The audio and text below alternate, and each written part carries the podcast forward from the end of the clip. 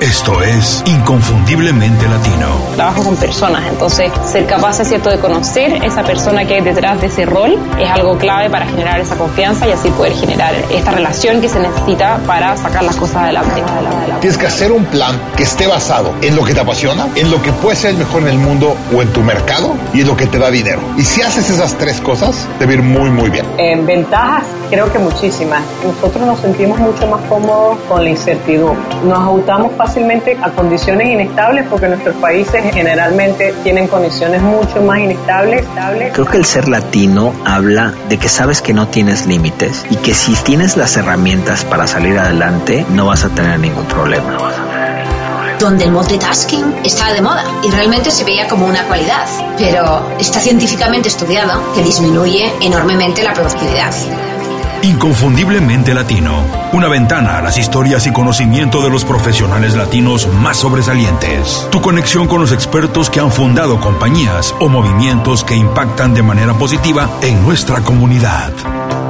Hola, antes de empezar quiero agradecerles por descargar este episodio. Les recuerdo que pueden enviarnos comentarios, ideas y sugerencias a info.icelatino.com y para contribuir positivamente a la comunidad inconfundiblemente latino pueden ir a Apple Podcast y hacernos una reseña con 5 estrellas. Gracias. Hola, bienvenidos a Inconfundiblemente Latino, soy Julio Muñiz. Hoy estoy platicando con Davina Arié. A pesar de estar graduada en Ciencias Políticas por la Universidad de Georgetown, Davina ha afincado una sólida carrera profesional en el mundo del marketing y el entretenimiento. Ha trabajado en compañías de la talla de la NBA, la ATP, la Asociación de Tenistas Profesionales, y IMG, una de las compañías líder en la representación de artistas y atletas en todo el mundo. Actualmente, en su rol de directora de marketing para la Academia Latina de la Grabación, Davina es responsable de desarrollar y ejecutar alianzas con Gucci, Heineken, L'Oréal Paris, Bose, McDonald's y Ford Motor Phone, entre otros. Recientemente fue reconocida por la Asociación Nacional de Mujeres Ejecutivas de los Estados Unidos como Rising Star, como parte de los premios Women of Excellence 2017. Conozco a Davina, he trabajado con ella, he tenido la fortuna de trabajar con ella y más adelante se van a dar cuenta por qué es una invitada en Inconfundiblemente Latino.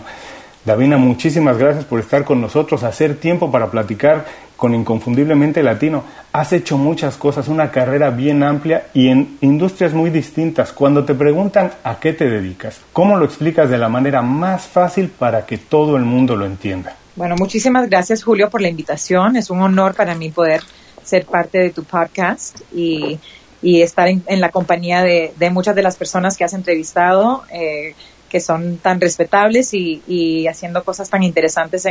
en, sus industrias. Así que cuando alguien me pregunta qué hago, realmente a la base mi trabajo es eh,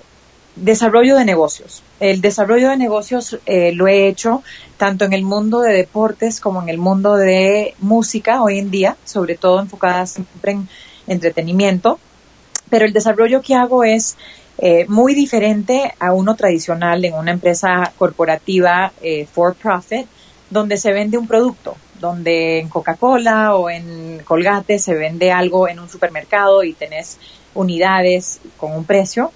Realmente las ventas y, y el negocio que estamos generando para plataformas como los Latin Grammys o para la NBA o para un torneo de tenis eh, son ventas mucho más estratégicas. Al final es una alianza estratégica, estás vendiéndole eh, a la marca un, un, patrocinio que es muy subjetivo y realmente son ventas eh, donde estamos trabajando con las marcas para posicionarnos como partners, como, como realmente una alianza estratégica donde tanto para ellos nuestra plataforma puede ser una manera de llegarle a sus clientes y potenciales clientes, como para nosotros ese apoyo pueda darnos eh, el dinero y el respaldo que necesitamos para crecer como evento. Entonces, eh, realmente es una combinación que yo amo, que es eh, de ventas, de estrategia, de, branding y relaciones públicas, porque al final lo que estás haciendo es estas alianzas, estás impactando a, a través de eventos, a través del uso de celebridades, de experiencias eh, que hoy en día es llamado experiential marketing, que es un, un mercadeo un poquito más de eventos, de experiencias, eh, no es el típico tradicional de, de comprar medios o de eh, hacer campañas tradicionales, porque hoy en día el consumidor consume de una manera diferente, es influido por eh, sus celebridades, por sus influencers, y los influencers pueden ser tanto artistas como ejecutivos, como blogueros. Entonces, realmente es encontrar esa manera de crear un vínculo entre una marca y su consumidor y nosotros poder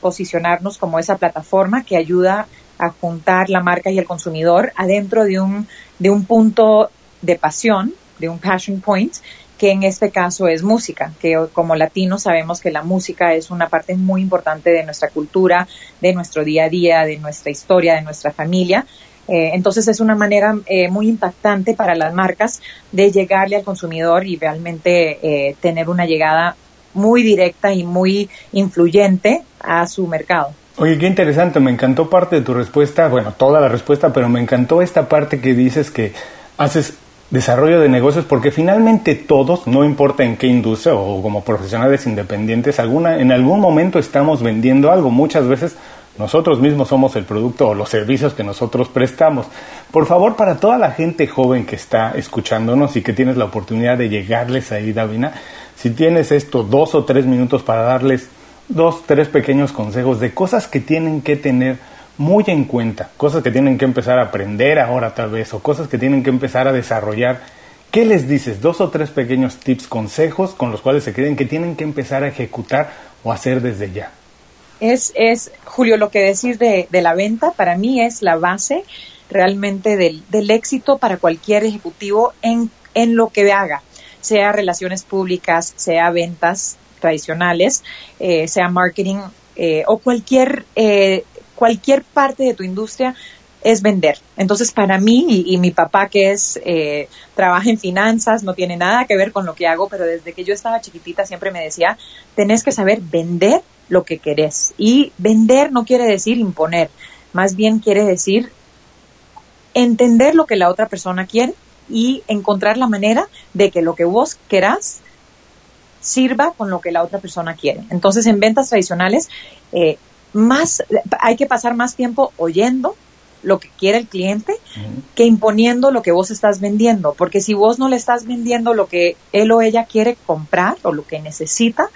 no le estás dando una solución. Entonces realmente es un tema de eh, ventas, pero es negociación, es eh, comunicación, es encontrar esa conexión humana tanto en relaciones públicas como en ventas, como en marketing, como en, en logística, en lo que uno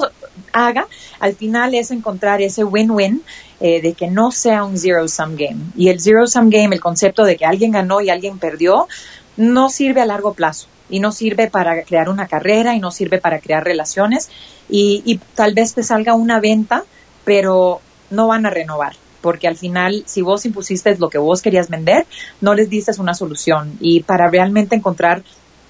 soluciones y éxito a largo plazo, eh, yo creo que realmente lo que hay que encontrar es una un value proposition, una propuesta de valor, donde vos estás agregándole valor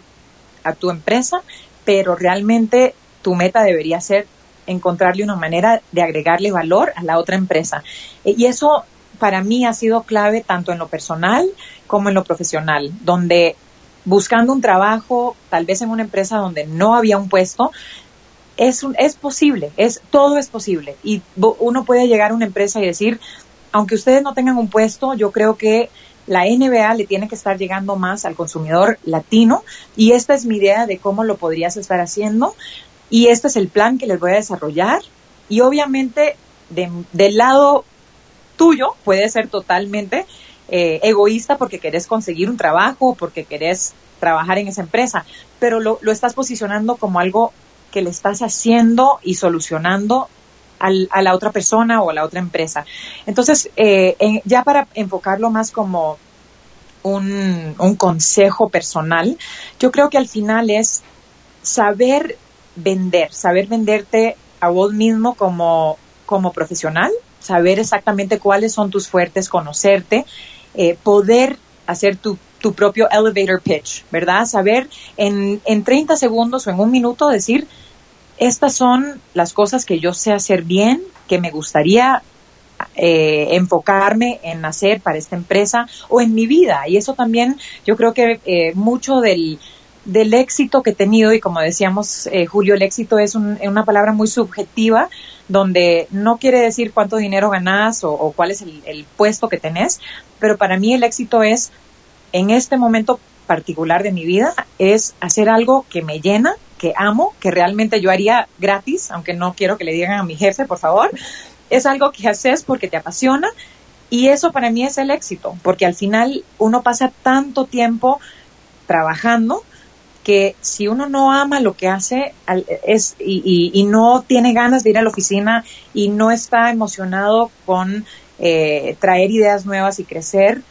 eh, trabajar se vuelve un deber y es, eh, sería una vida muy triste tener que ir todos los días a, trabajar solo por el dinero. Y al final, una de las cosas y los mejores consejos que yo recibí fue justamente eso, de que no hay que buscar el dinero. Y, y yo,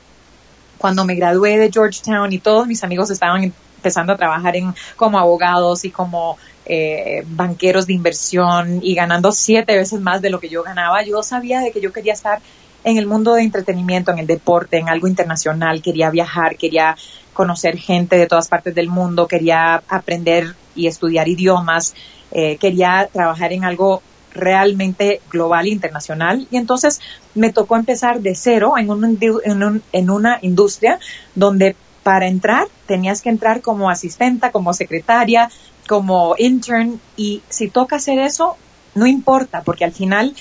la idea es estar en una industria donde te gustaría estar, en, en, algo que te apasione y ya el dinero y el éxito y el puesto y la seguridad vendrá, vendrá solita porque tu, tu propia pasión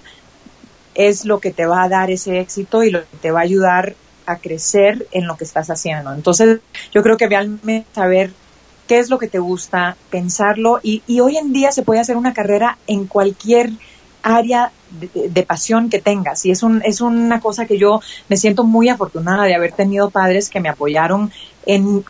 mis locuras y en la industria donde yo quería trabajar, aunque no era una industria familiar y no era algo tradicional. Eh, pero hoy en día se puede hacer una carrera en deporte, en música, en, en fashion, en cualquier cosa que uno quiera, y es mucho de lo que yo entrevisto muchos estudiantes que aplican a Georgetown y que aplican a Columbia eh, como ex alumni, es parte de lo que hago para mantenerme eh, eh, vinculada con la universidad. Y muchos de los jóvenes que me dicen, no tengo idea de lo que quiero estudiar y no tengo idea de lo que quiero hacer, y para mí eso no es un problema, eso es, eso es un, un privilegio realmente de que no, no te sintas esa presión de, de como en muchos países la hay, de que a los 16 años tenés que ya decidir qué es lo que vas a hacer y empezar a estudiar eso. El sistema universitario de Estados Unidos te deja la oportunidad de hacer estudios muy liberales y muy amplios, donde después lo podés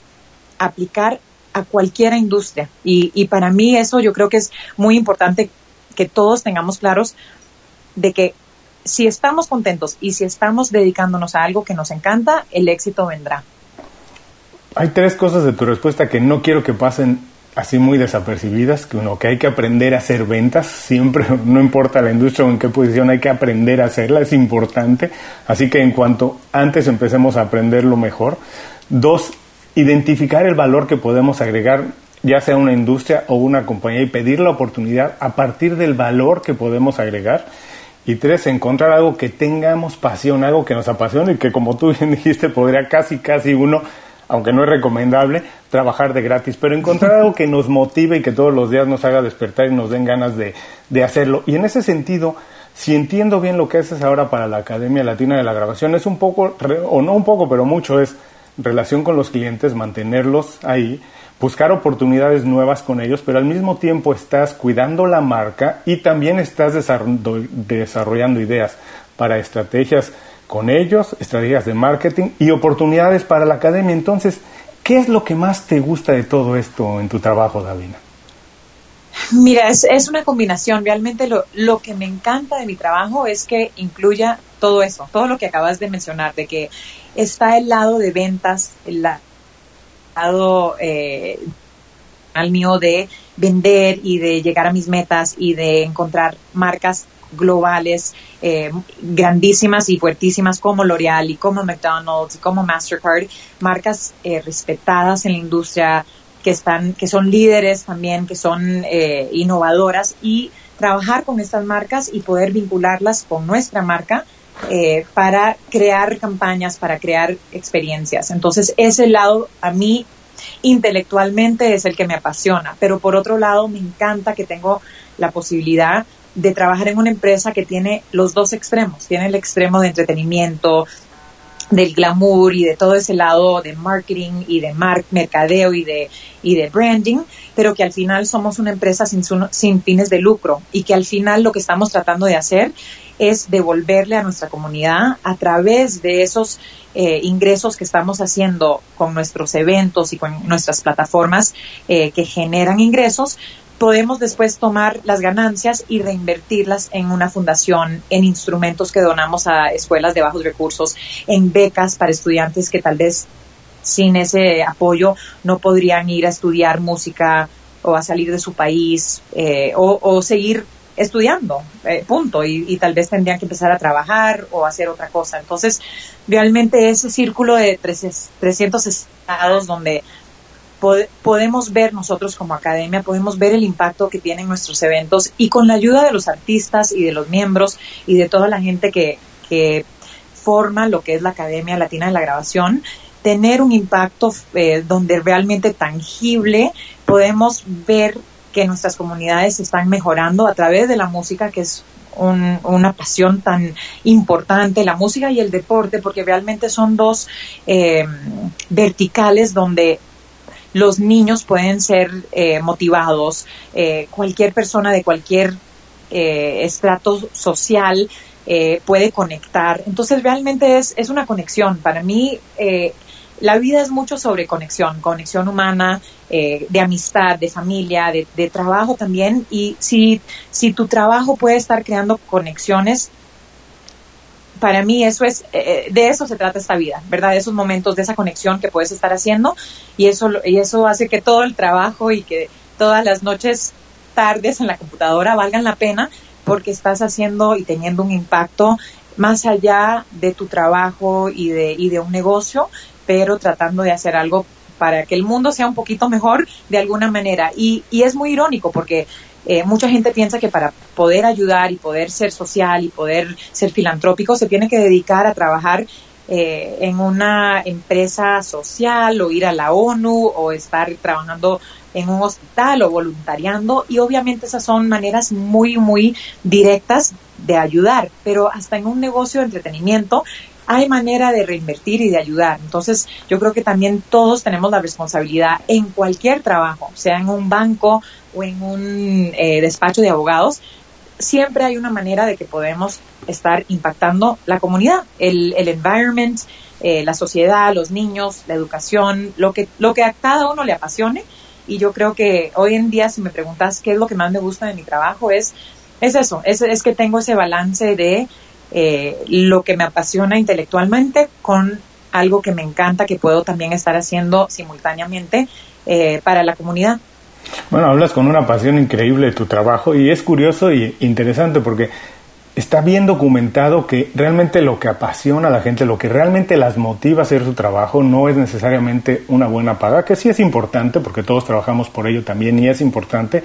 pero no es el principal driver para motivar a la gente. Curiosamente es sentirse valorados en la compañía o en el grupo con el que trabajan, estar aprendiendo algo y, lo más importante, saber que eres parte de algo más grande que tú saber que estás regresándole algo a la comunidad, saber que estás haciendo algo por alguien más y que se está enriqueciendo a partir de eso. Ahora, dinos, encontrar la pasión, Davina, no es muy fácil. Hay veces que hay que intentar tres o cuatro cosas antes. Si entiendo bien, tú no estudiaste necesariamente marketing. ¿Cómo fue el llamado? ¿Cómo encontraste esta, esta pasión y cómo encontraste la manera de ubicarla y la salida, encontrar una plataforma para hacer el trabajo que quieres hacer? Totalmente, y, tenés razón, al final no es tan fácil como saberlo desde chiquitito. Mucha gente tiene ese privilegio y, sabe desde chiquitito lo que, lo que ama y lo que quiere hacer y no, no necesariamente fue mi caso. Yo más bien eh, pensaba que quería trabajar en, en, como reportera internacional. Yo estudié ciencias políticas pensando de que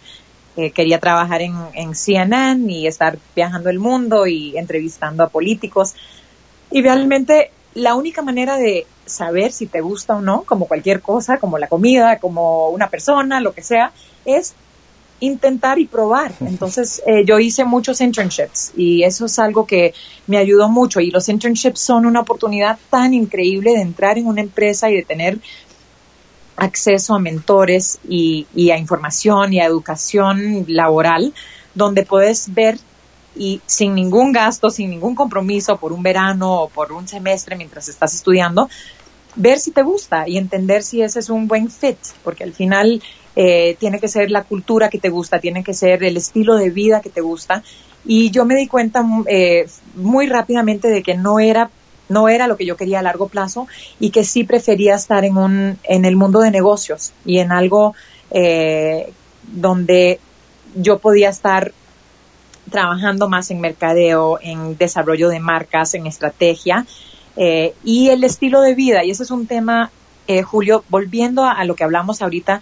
de lo que realmente apasiona y motiva a la gente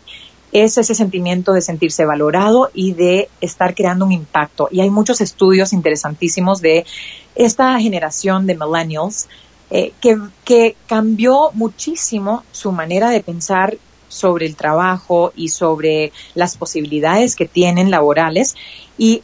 hay muchas quejas y hay muchos positivos sobre la manera que los millennials han cambiado eh, el mundo laboral, pero yo creo que hay que verle el lado positivo y aprender de ellos y aprender de los millennials que dicen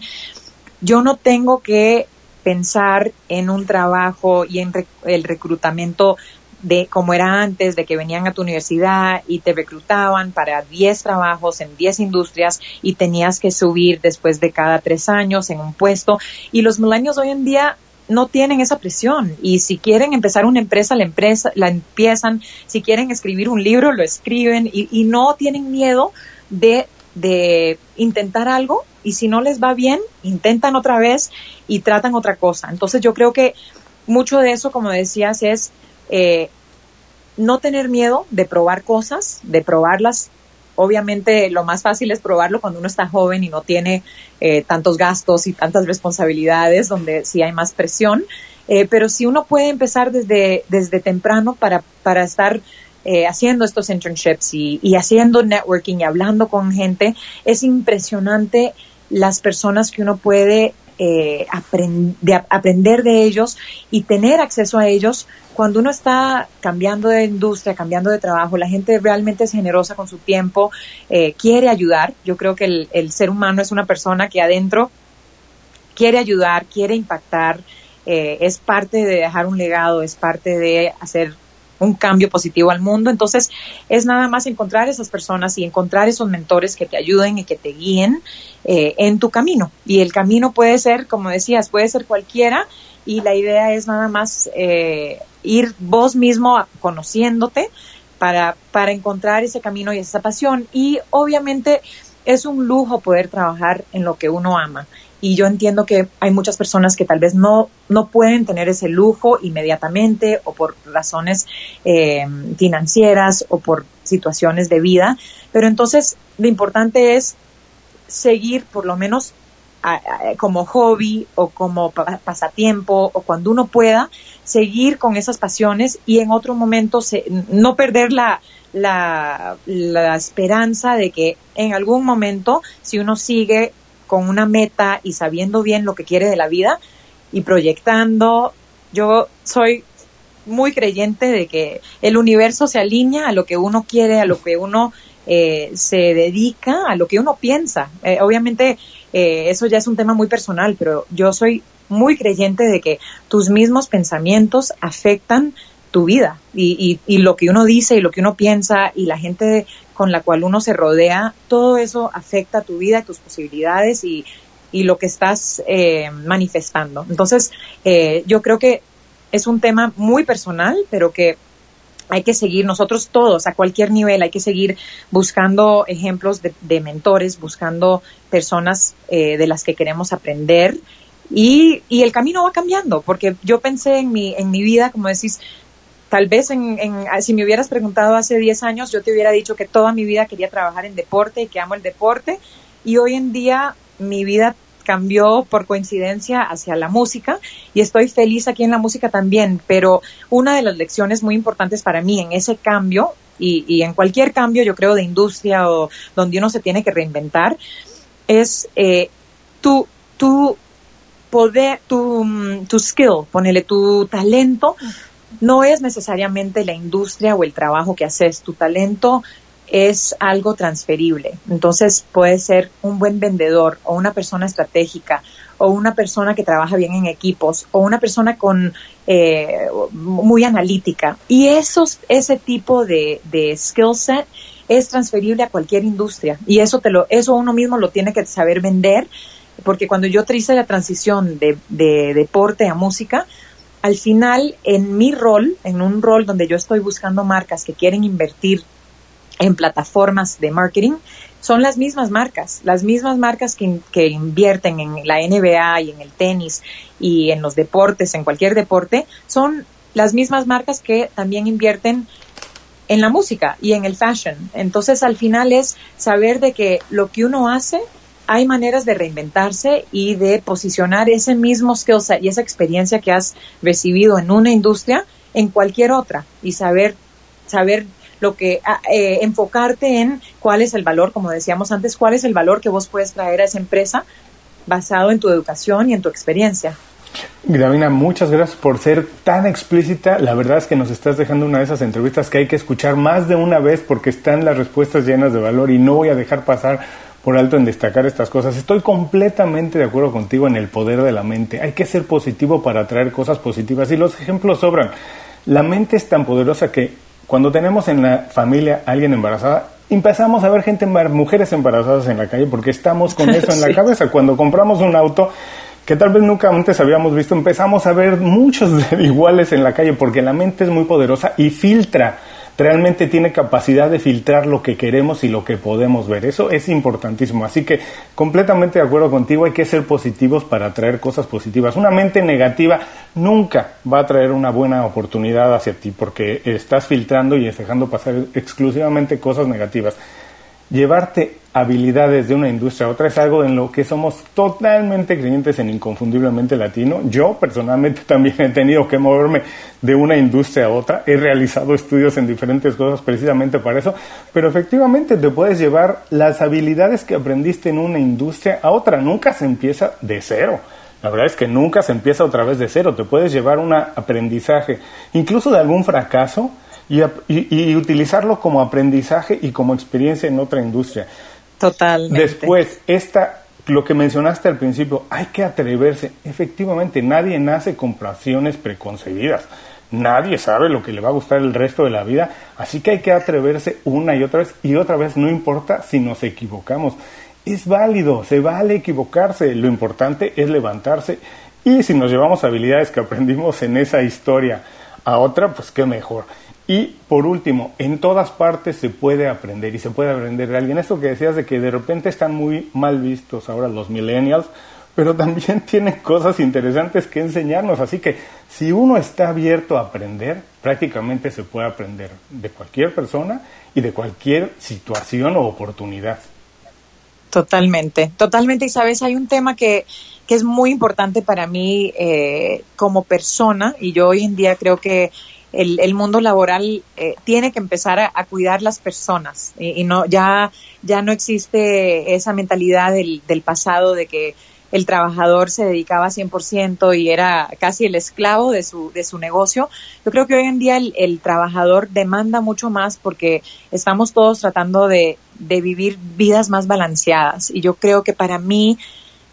parte de mi, de mi proceso y de mi journey como, como ejecutiva y como profesional ha sido encontrar el balance y encontrar el balance como mujer, como mamá y como profesional. Y para mí es un tema que es muy, muy clave en el desarrollo de las empresas a futuro y para retener buen eh, talento y esta nueva generación de empleados y de, y de jóvenes vamos a tener que ser más flexibles y que tienen que tener un balance y que realmente hay estudios de que si la persona tiene balance y, y no está sobretrabajada, rinde más. Y para mí ha sido un tema muy importante y he tenido la suerte de contar con eh, jefes y con empresas que me han dado la flexibilidad y la posibilidad de ser mamá que es un, un dilema muy difícil hoy en día para las mamás y para muchos papás también que se ocupan de sus hijos, y es eh, enfocarse realmente en el rendimiento y no eh, los esquemas tradicionales de horarios y de FaceTime y de todo lo que realmente crean unas expectativas eh, que le baja mucho la calidad de vida al empleado. Entonces, para mí, yo creo que también una, una clave, una parte clave de mi escogencia de trabajar en ventas era encontrar algo donde yo podía hacer, eh, tener mis metas muy claras, unas metas cuantitativas, eh,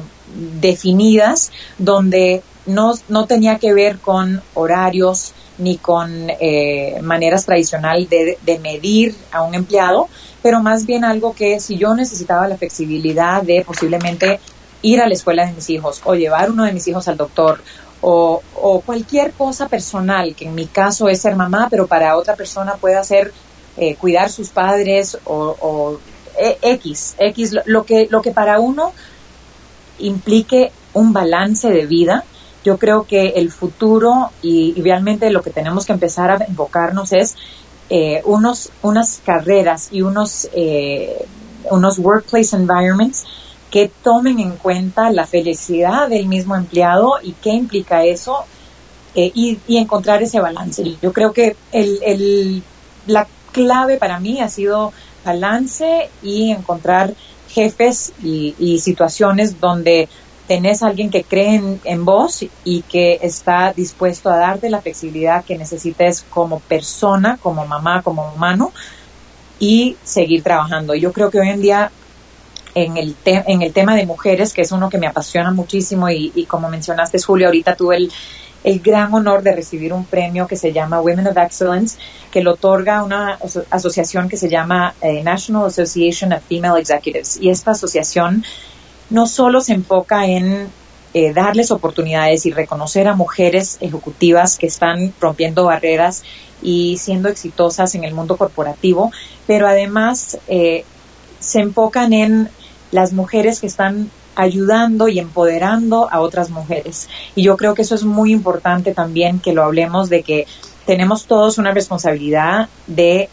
devolver a la próxima generación, a las personas que trabajan con nosotros, de la misma manera que alguien nos dio la oportunidad a nosotros. Entonces, eh, para mí sí es un tema muy importante no perder tantas mujeres y tengo muchas amigas que cuando tuvieron hijos tuvieron que tomar una decisión muy extrema y la decisión es o trabajar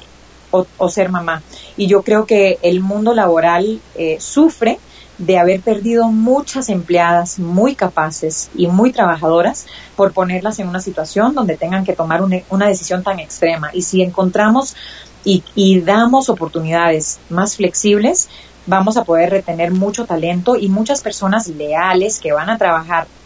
hasta más que cualquier otro eh, por, por, tener esa oportunidad de, de, encontrar ese balance, que es el caso mío, y, y que me siento muy afortunada de tener ese balance. Definitivamente, y a las compañías se les va mejores a las que contratan por valores, no necesariamente por skills. Los skills se desarrollarán más adelante, pero hay que buscar primero los valores en las personas. En un minuto regresamos con más de mi plática con Davina Arié. Platica con nosotros en Facebook, Twitter o Instagram. Búscanos como IC Latino. Sé parte de la comunidad. Continuamos. Gracias por seguir con nosotros. Estoy platicando con Davina Arié. Davina, la dinámica profesional ha cambiado mucho. Ahora muchas veces se trabaja a distancia con equipos multiculturales. Tú eres ejemplo de ello. Trabajas desde México para una compañía que tiene su, la mayoría de su equipo en Miami, pero que hace negocios en toda la región. ¿Qué características debe tener hoy un profesional para ser un líder, para inspirar al equipo? Este es un tema que yo creo que es muy interesante, donde estamos viendo un, una transición en, en el mundo laboral a unos, eh, unos esquemas mucho más independientes de trabajadores, como decís Julio, que, que, hacen telecommuting o que tienen más flexibilidad y es parte de lo que hablábamos de el, el tener una vida más balanceada. Entonces, eh, yo, en mi caso personal,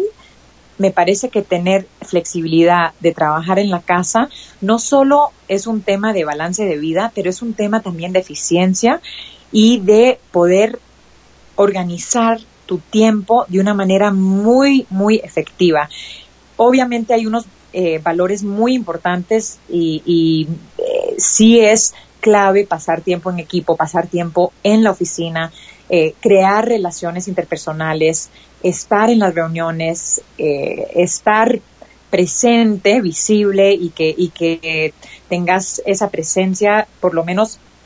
eh, que la gente te tenga en mente, no puedes estar tan perdido y tan, tan remote de que no seas parte del equipo y que no estés ahí eh, parte de la cultura y parte del environment también de la oficina. Pero por otro lado, sí hay unos, eh, unas ventajas enormes de lo que es trabajar afuera de la oficina, porque esos son los momentos donde yo he encontrado también la posibilidad de sentarme en silencio, sin reuniones, sin que nadie pase a visitarte, eh, sin socializar, donde estás sentada pensando en estrategia, pensando a largo plazo, enfocándote por varias horas seguidas sin ninguna interrupción en algo importante que tal vez en, en, el environment de una oficina es muy difícil conseguir. Entonces yo sí creo que es un balance muy positivo y, y, que estamos moviéndonos hacia ese balance donde no solo por el lado personal para los empleados, pero hasta para la empresa, la eficiencia, la efectividad que puede ser eh, atenida por empleados que tienen ese balance. Y a nosotros nos pasa muchas veces en mi equipo donde alguien de mi equipo me dice, mira, mañana tengo que trabajar en esta presentación, ¿te importa si la hago desde mi casa? Y más bien me parece una super idea, porque ahí a veces de la casa o de un, eh, café o un restaurante o una biblioteca es cuando uno puede inspirarse, salirse de, del día a día y realmente pensar eh, a otro nivel tanto del negocio como de eh, una presentación, como de estrategia. Entonces, yo sí le veo un valor muy grande al concepto de telecommuting, eh, o por lo menos de flexibilidad y de tener esos días eh, donde el empleado puede salirse del, del, ambiente laboral de una oficina, pero por otro lado también, y es el caso mío como mencionabas, donde aunque yo estoy trabajando en México para una empresa americana, para mí es muy, lo tengo muy claro y, y, es parte del acuerdo que tengo con mi empresa. Y lo hago yo también por iniciativa mía de regresar muy a menudo, de reunirme, de hacer videoconferencias, de seguir teniendo esa relación interpersonal que puede ser conseguida por llamadas de teléfono o por una videoconferencia o por una visita física, pero al final no enfocarnos solo en email y en, y en estar escribiendo, Sí, perdón. Eh, Julio, ¿estás ahí? Sí, adelante, adelante. Ah, eh, perdón, pensé que se me había cortado. Eh, entonces sí, yo creo que es ese, eh, otra vez es ese balance de eh, se, seguir suficientemente presente con relaciones interpersonales, donde seguís, eh, seguís teniendo una presencia, sea una presencia en, una, en una pantalla de televisión o de computadora, pero que realmente te toca a vos como la persona que está afuera, estar de vez en cuando llegando y recordando a la gente de que estás ahí y de que sigues presente, aunque estés físicamente en otro sitio. No, y además esta capacidad de adaptarse, de incorporar cosas que están pasando de manera distinta, la oportunidad que le dices de dar a tu equipo de trabajar desde casa, porque además la inspiración generalmente viene de fuera de nuestro ambiente de todos los días, así que incluso en ese sentido, como líder, dar la capacidad de que la gente trabaje de fuera es importante. No todo el mundo tiene las mismas, las mismas habilidades, ni todas las experiencias son iguales, pero me parece que es algo interesante, importante y que se debe de manifestar de alguna manera en tu equipo. Ahora, a lo largo de tu carrera, me imagino que has tenido uno o varios mentores o personas que han sido como una inspiración o guía. ¿Puedes mencionarnos uno o dos y qué aprendiste de ellos? Claro que sí. Eh, he tenido unos dos o tres mentores muy importantes en mi vida y regresando al, al tema de, de lo que hablábamos antes de encontrar tu pasión y escoger tu carrera, para mí el, el punto clave en cualquier trabajo que yo he tomado en mi vida ha sido el jefe o la jefa. La persona a la que yo voy a reportar, para mí, hace toda la diferencia. Tener un jefe eh, a quien yo respete, admire y pueda aprender de esa persona y que yo sienta de que esa persona también me ve potencial y me quiere ayudar a crecer, para mí esa es toda la diferencia. No importa la industria, no importa el nombre de la empresa, pero si uno encuentra ese clic con una persona que se puede volver un mentor, para mí eso, eso, eso han sido eh, los brincos más grandes eh, profesionales que, he hecho y donde más he eh, aprendido y crecido. Entonces, hoy en día, la persona que me ha ayudado más en mi carrera y que ha creído más en mi carrera y que me ha dado las posibilidades, tanto profesionalmente como la flexibilidad personal que te estaba comentando antes, es mi jefe actual y es una persona que maneja, es el, presidente de la Academia Latina de la Grabación. Y como te comenté, yo pensaba que para mí el deporte iba a ser mi vida y esa era mi pasión. Y por una reunión totalmente al azar, donde lo conocí y por coincidencia él estaba buscando una persona de, de desarrollo de negocios y de ventas, después de una hora de hablar y de platicar con él y de ver su pasión y de ver su visión, su estrategia, eh, la manera de la cual él veía mi rol en la empresa y la oportunidad que yo sentía que él me estaba dando, eso cambió todo, eso cambió mi carrera 180 grados. Me fui de una industria completamente a otra, a otra ciudad y es ese brinco y ese eh, un poquito el riesgo que decías, pero el riesgo eh, no es un riesgo. Si estás trabajando para una persona que te quiere ayudar y que cree en ti y de la quien podés aprender y que respetas, no es un riesgo. Entonces, para mí han sido siete años ya, que es el, la etapa más larga que yo he tenido en una empresa y en gran parte es por esta persona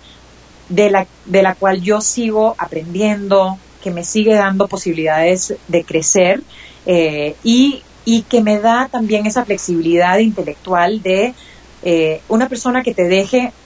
traer ideas y que te deje tomar riesgos de parte de la empresa. Y, y un ejemplo muy, muy cerca a mi corazón que hicimos este año es un, un concepto nuevo que desarrollamos para la academia que se llama el Leading Ladies of Entertainment. Y era una idea que surgió eh, de lo que había, hablábamos antes, de encontrar maneras de empoderar a las mujeres, reconocer a las mujeres y obviamente en una industria y en una, eh, una región del mundo donde eh, estamos un poquito más atrasados que muchas otras empresas y muchas otras industrias en, en el eh, nivel de inclusión y de que sea equitativo entre hombres y mujeres. Y aunque mi jefe es un hombre, es un gran creyente en el empoderamiento de la mujer y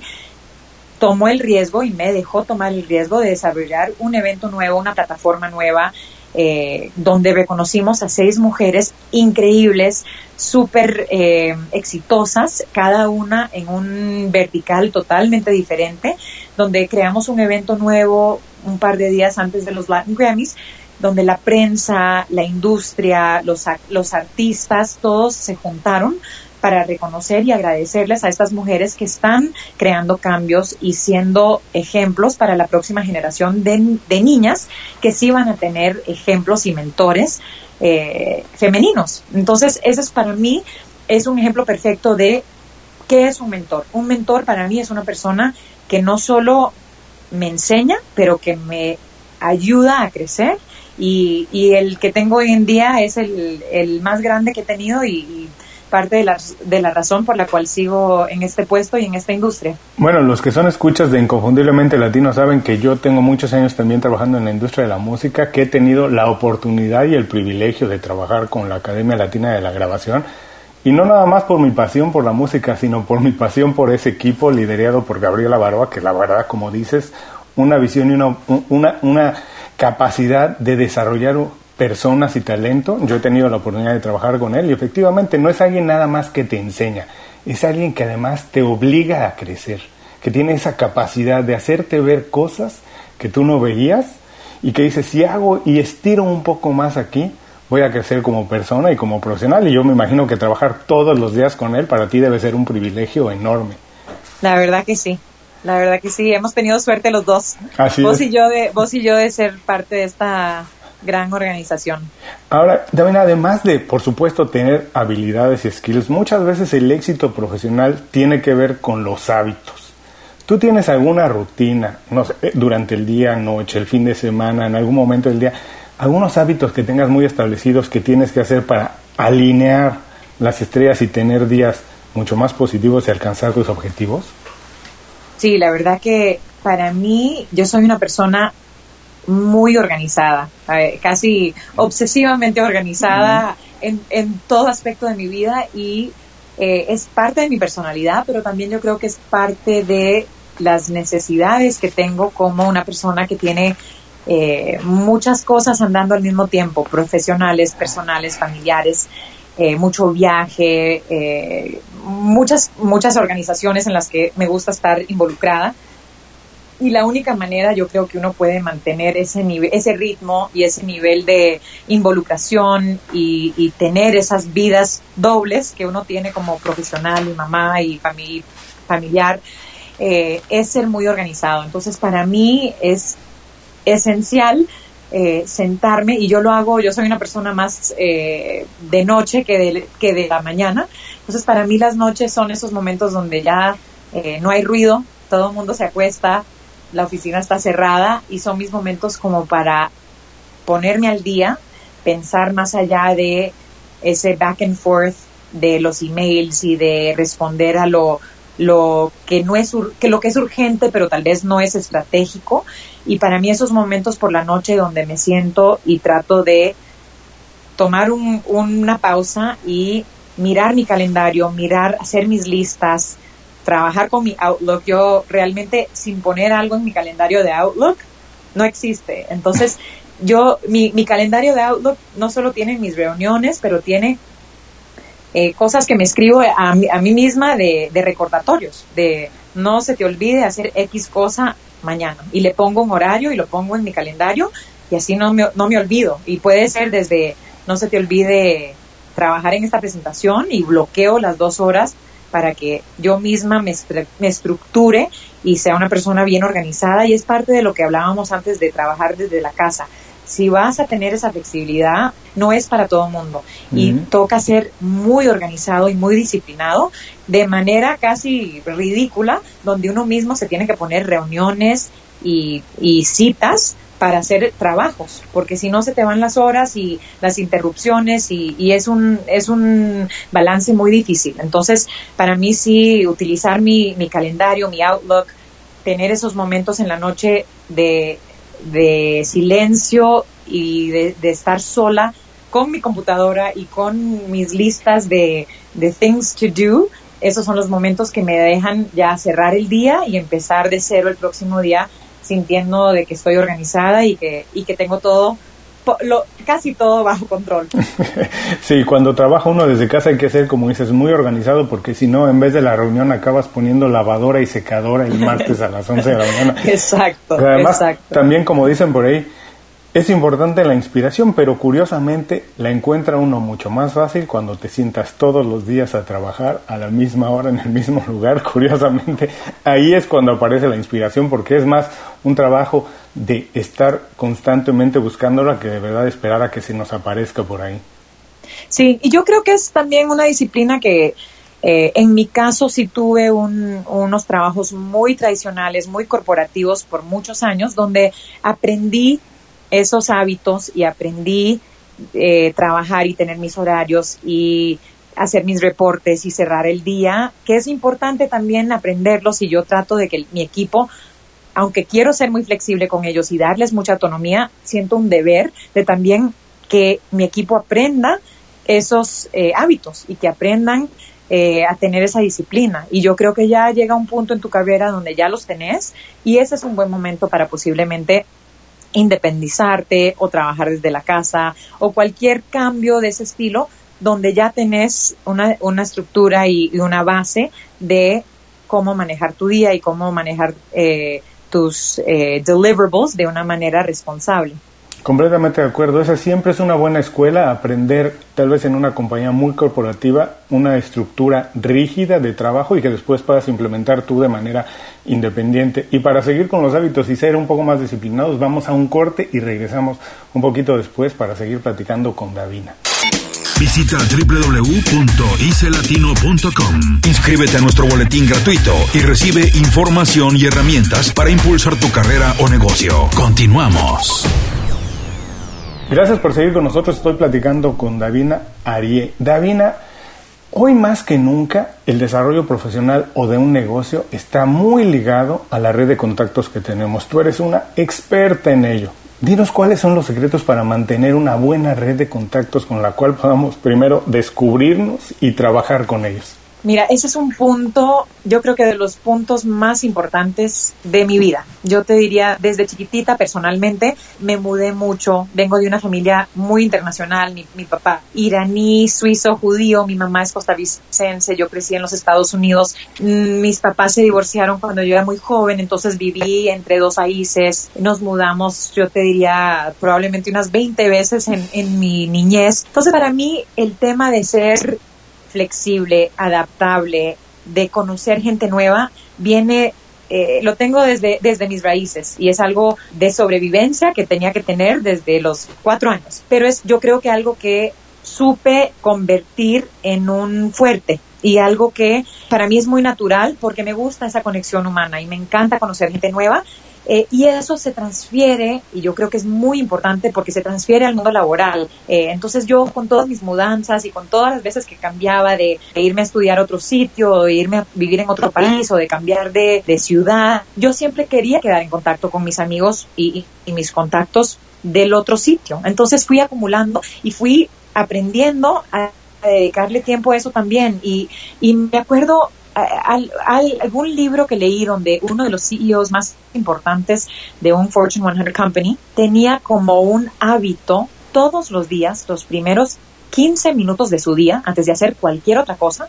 tenía una cita con sí mismo para llamar a una persona. Una llamada donde estás llamando a un contacto, a un amigo, a un familiar, a cualquier persona y todos los días era una persona diferente y el, la meta de esa llamada era absolutamente social, donde no estás llamando a la persona para pedirle algo cuando la necesitas o porque vas a ir a su ciudad y lo quieres ver. Era totalmente una llamada de ¿cómo estás? Estoy pensando en vos, ¿cómo va tu vida? Te cuento de la mía, que tengas un buen día. Y eso me marcó muchísimo porque yo creo que como humanos, desafortunadamente muchas veces solo nos conectamos y nos contactamos cuando necesitamos algo de la otra persona. Y es muy triste y es muy obvio. Y, y para mí en la industria de entretenimiento he tenido muchos casos donde cada año, un mes antes de los Latin Grammys, tengo llamadas, emails y contactos de muchas personas que no me llaman el resto del año y no me llaman para mi cumpleaños y no me llaman eh, solo, solo te llaman cuando ellos necesitan algo. Y eso no, esas no son relaciones verdaderas. Y yo creo que en el, en el mundo profesional, igual que en el mundo personal, las relaciones tienen que ser auténticas y tienen que ser eh, realmente sólidas. Y yo creo que parte de crear un network donde la persona te va a querer ayudar cuando la llames, cuando sí necesites un trabajo o sí necesites ayuda laboral, es alguien que, que sintió que vos también querías hablar con ella cuando no necesitabas. Y yo creo que es parte de, dedicarse a y, es, es, difícil porque uno tiene muchas personas en su vida y hay un momento donde tiene que enfocarse en calidad versus cantidad. No vas a poder ser mejor amigo de, todo el mundo, pero yo creo que una manera muy eh, bonita de mantener relaciones y muy fácil eh, para todos que andamos tan ocupados es eh, como un ejemplo pequeño. Es el día de los cumpleaños de las personas eh, con las que querés tener relación y querés seguir en contacto. Y es tan fácil como apuntar su cumpleaños en tu calendario y una vez al año tomar el teléfono, saludarlos por teléfono, no mandarles un texto, no escribirles por Facebook, pero realmente tomar el esfuerzo de conectar, aunque sea ese día. pero realmente el, concepto es dedicarte a tus amistades, dedicarte a tu network, porque al final tu network laboral también son conexiones humanas y son personas eh, con las que es importante saber de su vida, conocerlos, sentir de que hay respeto mutuo, posiblemente conocerse personalmente, saber de su vida, conocer su, su vida personal, poder preguntarle sobre su mm, esposo o sus hijos o sus papás. Eh, y hay un, hay un speaker que últimamente me metí a ver sus videos en YouTube, que es un, un señor que se llama Simon eh, Sinek y no sé si lo estoy pronunciando bien, pero me impactó muchísimo. Él habla mucho sobre la tecnología y los millennials y cómo estamos eh, volviéndonos casi que asociales y, y llegamos a una junta en la oficina y todo el mundo se sienta y se sienta a ver su teléfono y a escribir sus mails y hasta que todo el mundo esté listo y todo el mundo esté sentado y empiece la reunión, no conectamos, no conectamos, no hablamos, no nos preguntamos nada, versus en el pasado, cuando no teníamos el celular enfrente y el social media, en esos 5 o 10 minutos la gente se preguntaba por su papá que tiene hijo, por, por sus pasiones, qué hicieron el fin de semana, y yo creo que esos momentitos de conexión humana son muy importantes, porque esos son los que después, cuando sí necesitas algo laboral o cuando sí están trabajando juntos, eh, son los que hacen la diferencia y, le dan a, tanto a uno como a la otra persona las ganas de ayudar y la conexión personal eh, que va más allá de un pedido laboral. Y me encantó el consejo que diste de, de verdad, en el cumpleaños levantar el teléfono y hablar con la gente, porque últimamente Facebook se ha convertido como en el calendario de cumpleaños, pero la verdad esa idea de tomar el teléfono y llamarle a alguien me parece que puede cambiar muchísimo cualquier relación y te va a hacer sentir mucho más cercano y a la persona que reciba la llamada, por supuesto, mucho más querido. Davina, estamos casi llegando al final de la entrevista, ha sido encantadora, gracias por tu tiempo una vez más, pero hay unas cuantas preguntas rápidas, cortas que tengo que hacerte. Por favor, recomiéndanos un libro, película, lo que sea, programa de radio, podcast, página de internet, que la gente pueda revisar como una fuente de inspiración? Yo soy muy fan eh, de libros de Malcolm Gladwell. Es, eh, como hablábamos, yo sé que, que, Julio, vos sos sociólogo, entonces eh, es una persona que yo creo que te da, te da unos ejemplos y te da una manera de pensar en la vida cotidiana, en, en lo que uno piensa que es lo normal y le da vuelta de una manera social, económica, eh, psicológica y me encantan. Son libros que me apasionan mucho, tanto David and Goliath como Blink, como Tipping Point. Yo creo que es una persona eh, que te ayuda a pensar más allá y te, y te cambia tu, tu manera, tu mundo, ¿verdad? Pensabas con unos eh, paradigms y esta persona como que te los, te los cambia y te das cuenta de que eh, en el libro, por ejemplo, de David and Goliath, de que algo que normalmente podría ser un obstáculo puede ser tu fuerza. Y esa, el David, el cuento, por ejemplo, de David and Goliath, es un ejemplo perfecto de que el, el gigante realmente, aunque todo el mundo pensaba que iba a ganar porque era el gigante, su fuerza y su tamaño era también su debilidad. Entonces es como, son lecciones que yo creo que se pueden utilizar tanto personalmente como en el mundo laboral, de reinventarse, de innovar, de pensar outside of the box. Eh, y de una manera las hace de una manera muy eh, entretenidas. Así que yo, yo soy muy fan de sus libros. Los vamos a tener todos en las notas del programa para quien quiera revisarlo. Davina, esta es una pregunta un poco tramposa, pero las respuestas generalmente son fascinantes. Con toda la experiencia que tienes hasta ahora, personal y profesional, si tuvieras la oportunidad de vivir tu vida una vez más, ¿harías algo diferente? Y si es así, ¿qué y por qué?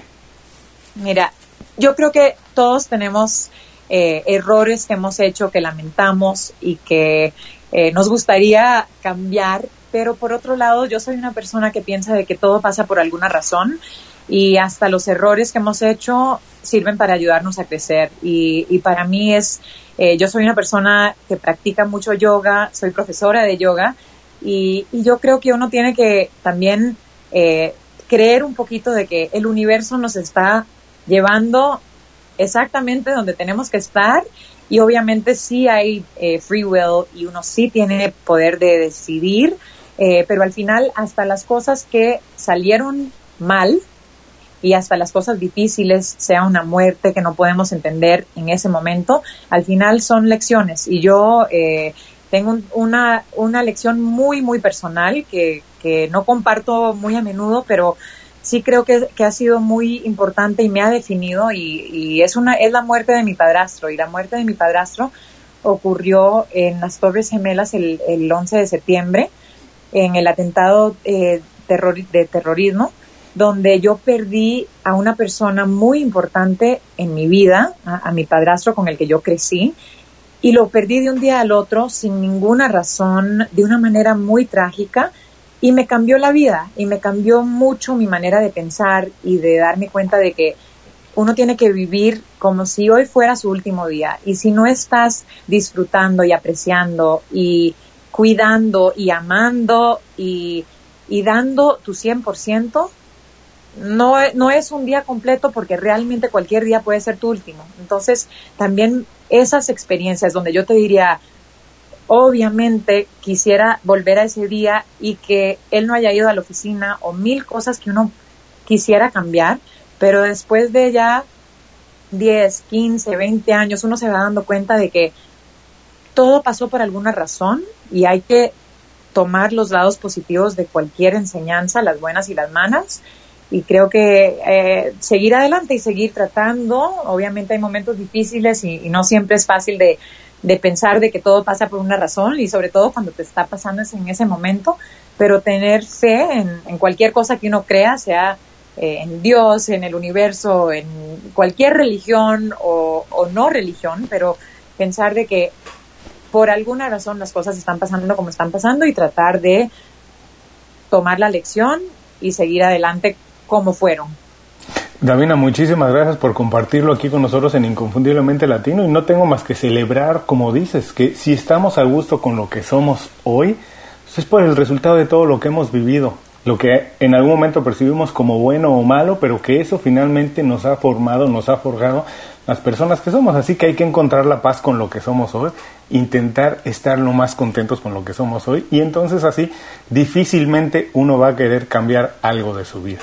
Es verdad. Davina, tú has vivido en muchas partes del mundo, eh, tienes un montón de culturas corriendo por tu sangre, pero sin embargo sabes que existen muchos estereotipos de lo que somos los latinos.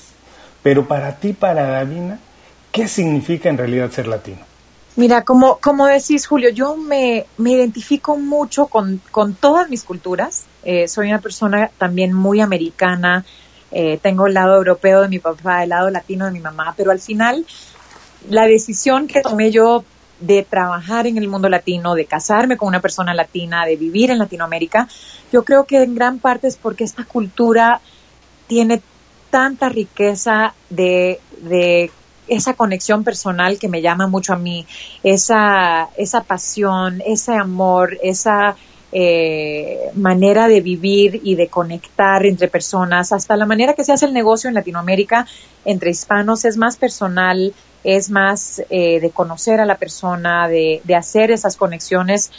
eh, más profundas que no son solo negocio, pero son eh, eh impacto, hacer impacto. Eh, y yo creo que el, el, latino, como decís, son estereotipos, pero el latino es una persona muy apasionada, muy familiar y, y, que disfruta la vida a un nivel diario, que, tiene mucho balance y, a mí me atrae mucho esta, esta cultura y esta manera de, vivir y de pensar y de la calidad y calidez de las personas latinas que, que me siento muy afortunada de tener de tenerlo como parte de mis de mi sangre.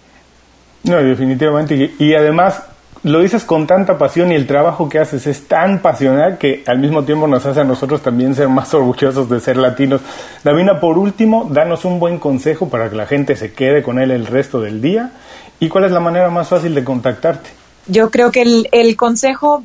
más importante que, que yo he recibido y que lo trato de recordar diariamente es eh, el agradecimiento. Y el agradecimiento yo creo que es un, una, un tool, una herramienta muy importante, tanto para uno como para la persona a la quien estás agradeciendo. Eh, y yo me acuerdo en algún momento estar en una clase de yoga donde la profesora dijo, que si uno es agradecido,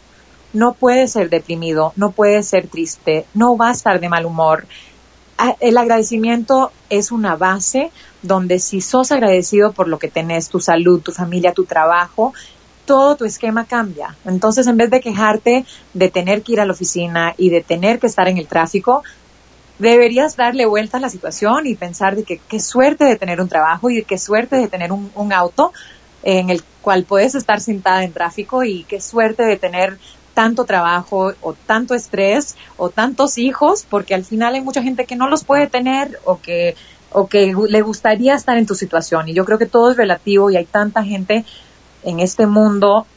viviendo en condiciones tan, tan difíciles que es importante ser agradecido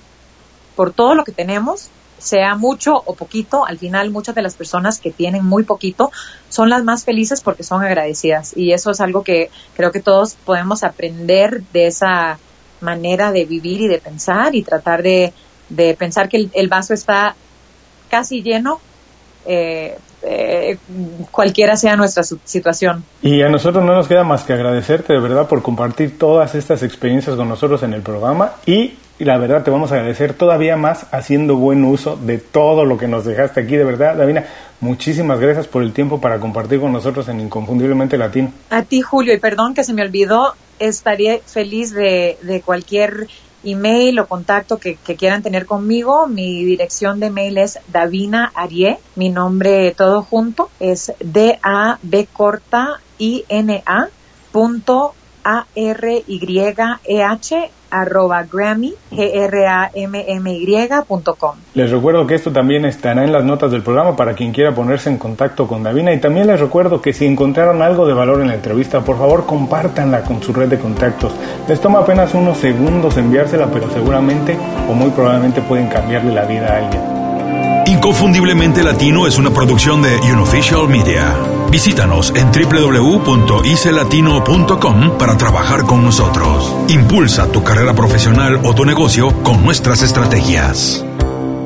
Davina, antes de irnos, nada más una última pregunta. Si pudieras tener una super habilidad, no superpoder como superhéroe de volar y eso, super habilidad como hablar cinco idiomas o programar computadoras o algo así, ¿cuál te gustaría tener y por qué? Mira, es un tema muy chistoso porque yo tengo, tengo dos hijos de, de tres y cuatro años que ahorita están muy, muy apasionados con Batman y con Superman y dicen que, que yo, entonces cuando jugamos ellos son Batman y Spider-Man y Superman y yo puedo ser Wonder Woman. Entonces, eh, sí es muy chistoso porque en mi casa soy Wonder Woman, pero realmente el poder, yo creo que en un mundo ideal, sería de parar el tiempo. yo siento que, que, el tiempo va volando y que hay momentos que me gustaría, tanto laborales como con mis hijos, cuando pasa un momento lindísimo y digo, me gustaría parar este momento y tenerlo para siempre y que no vayan las cosas tan rápido. Eh, sería eso, sería poder parar el tiempo de vez en cuando. Bueno, pues muchísimas gracias por todo, Damina. Te mando un abrazo y hasta muy pronto. A vos, Julio, mil gracias por la oportunidad y el honor de, de ser parte de tu blog.